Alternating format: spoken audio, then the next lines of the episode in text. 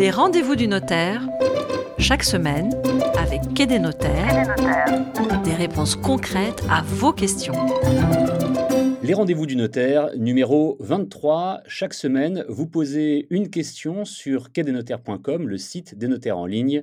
Et Patrick McNamara, son fondateur, répond à votre question de manière concrète lors de ce podcast. Bonjour Patrick. Bonjour Fred. Aujourd'hui, c'est Louis qui nous pose une question. Louis qui nous écrit de Biarritz. Voici sa question.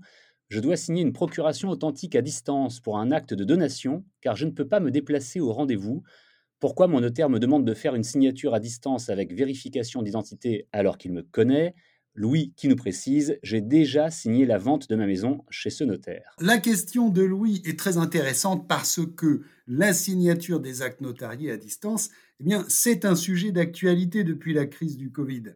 Vous savez, Fred, que lors du premier confinement en avril 2020, le gouvernement a pris un décret autorisant la signature des actes authentiques à distance, sous réserve de respecter le formalisme de la signature électronique de niveau qualifié.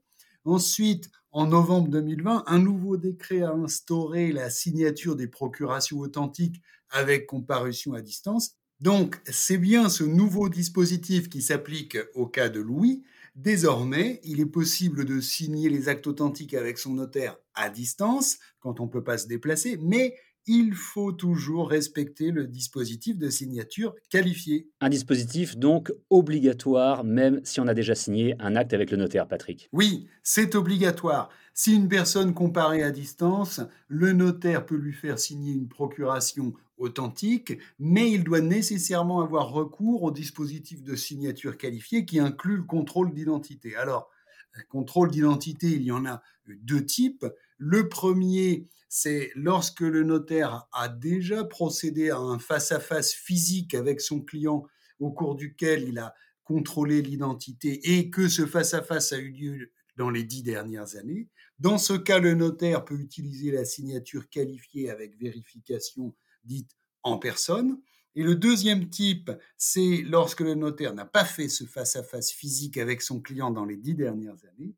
Dans ce cas, le contrôle d'identité se fait à distance en vidéo avec un agent certificateur. Et là, le notaire utilise la signature qualifiée avec vérification d'identité par un agent certificateur. Donc, pour répondre à Louis, dans tous les cas de signature à distance, il faut un contrôle d'identité.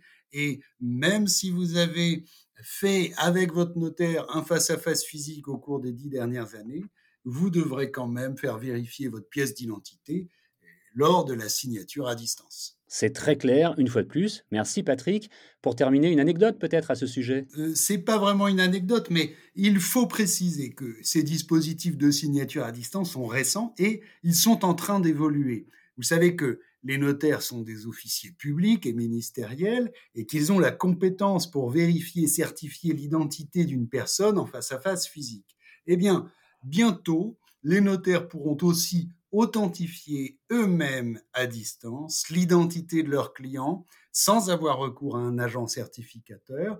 C'est très attendu et nous espérons ça simplifiera beaucoup tous ces process. Merci beaucoup Patrick. Si vous aussi voulez faire comme Louis, c'est-à-dire poser une question et obtenir la réponse de Patrick McNamara sur ce podcast, rendez-vous sur quai-des-notaires.com, le site des notaires en ligne. Merci Patrick, à la semaine prochaine. À la semaine prochaine Fred. Les rendez-vous du notaire, chaque semaine, avec Quai des notaires, des réponses concrètes à vos questions.